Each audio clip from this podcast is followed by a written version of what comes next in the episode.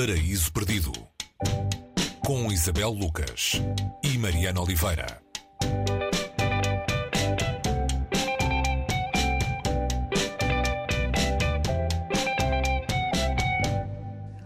Hoje, no Paraíso Perdido, uh, descobrimos que há uma sétima função da linguagem, para além das, das seis já identificadas pela teoria. A sétima função da linguagem, do francês Laurent Binet, é o livro de que falamos hoje. Um romance que conspira sobre a morte, ou sobre as motivações da morte de Roland Barthes, filósofo e crítico francês.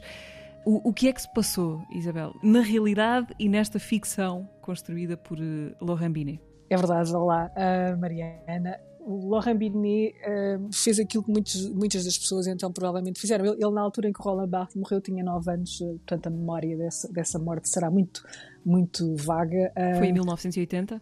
1980, exatamente. Roland Barthes saía de um almoço com o então candidato às presidenciais François Mitterrand e foi atropelado e desse atropelamento uh, resultou um internamento uh, e passados uh, longos dias vem a notícia da morte de Roland Barthes, considerado então o maior crítico literário do século XX, nestes graus de grandeza que os franceses gostam tanto de, de aplicar, não é?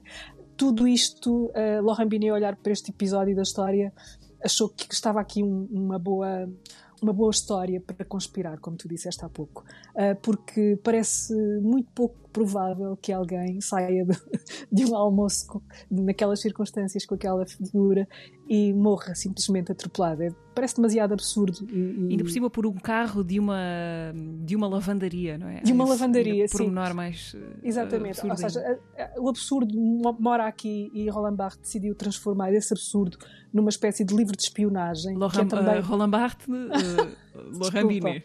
sim. Uh, sim, o Laurent Binet decide transformar isto num caso de polícia, em que o Roland Barthes é assassinado, e esta é a parte ficcional, o Roland Barthes é assassinado, morre a 26 de março de 1980 porque leva com ele a sétima função da linguagem.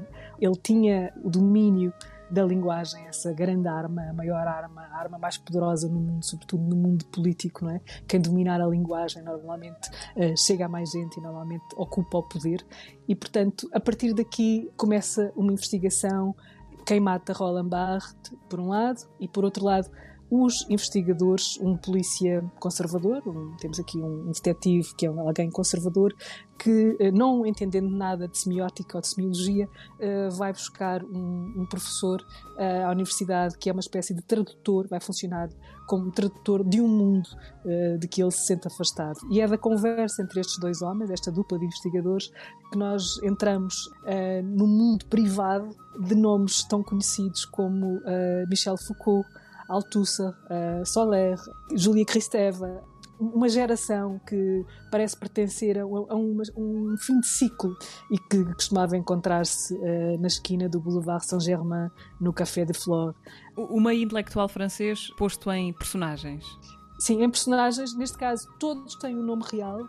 Este romance que o Laurent Binet construiu é um romance uh, que todos os nomes que nele aparecem, todas as personagens que nele aparecem, são personagens verdadeiros. Há, há aqui um episódio que eu gostava de ler. Portanto, estamos em 1980, portanto, as notícias, quando apareciam, eram dadas uh, no, jornal de, no Jornal da Noite. Toda a gente, à mesma hora, soube uh, da morte de Roland Barthes. Ou seja, não houve aqui antecipações. Imaginemos o que era isto, não é? Mas então, uh, quando abro o Jornal das Oito, e vou citar telejornal das 20 horas. O locutor diz: Roland Barthes morreu esta tarde no Hospital Pitié-Salpêtrière, em Paris. Giscard para de rubricar. Mitterrand para de fazer caretas. Soler para de remexer nas cuecas com a boquilha. Cristeva para de mexer o guisado de vitela e acorre à cozinha.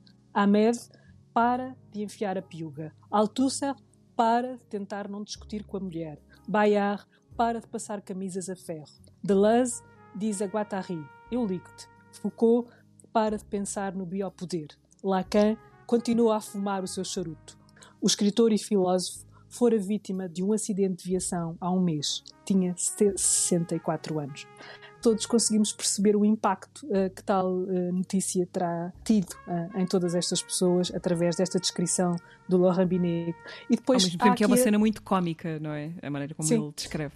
E o, todo o romance tem este traço de ironia que quer, é uma maneira de, de, de Binet também fazer uma, uma autocrítica ao seu país e, e é assim mesmo que é acusar, acusar a França de ter pouco sentido de humor por não ter tido alguém como Shakespeare, mas ter tido sim alguém como Racine mas também alguma sente-se a admiração de Binet por esta geração, que foi uma geração, talvez a última grande geração intelectual uh, de França.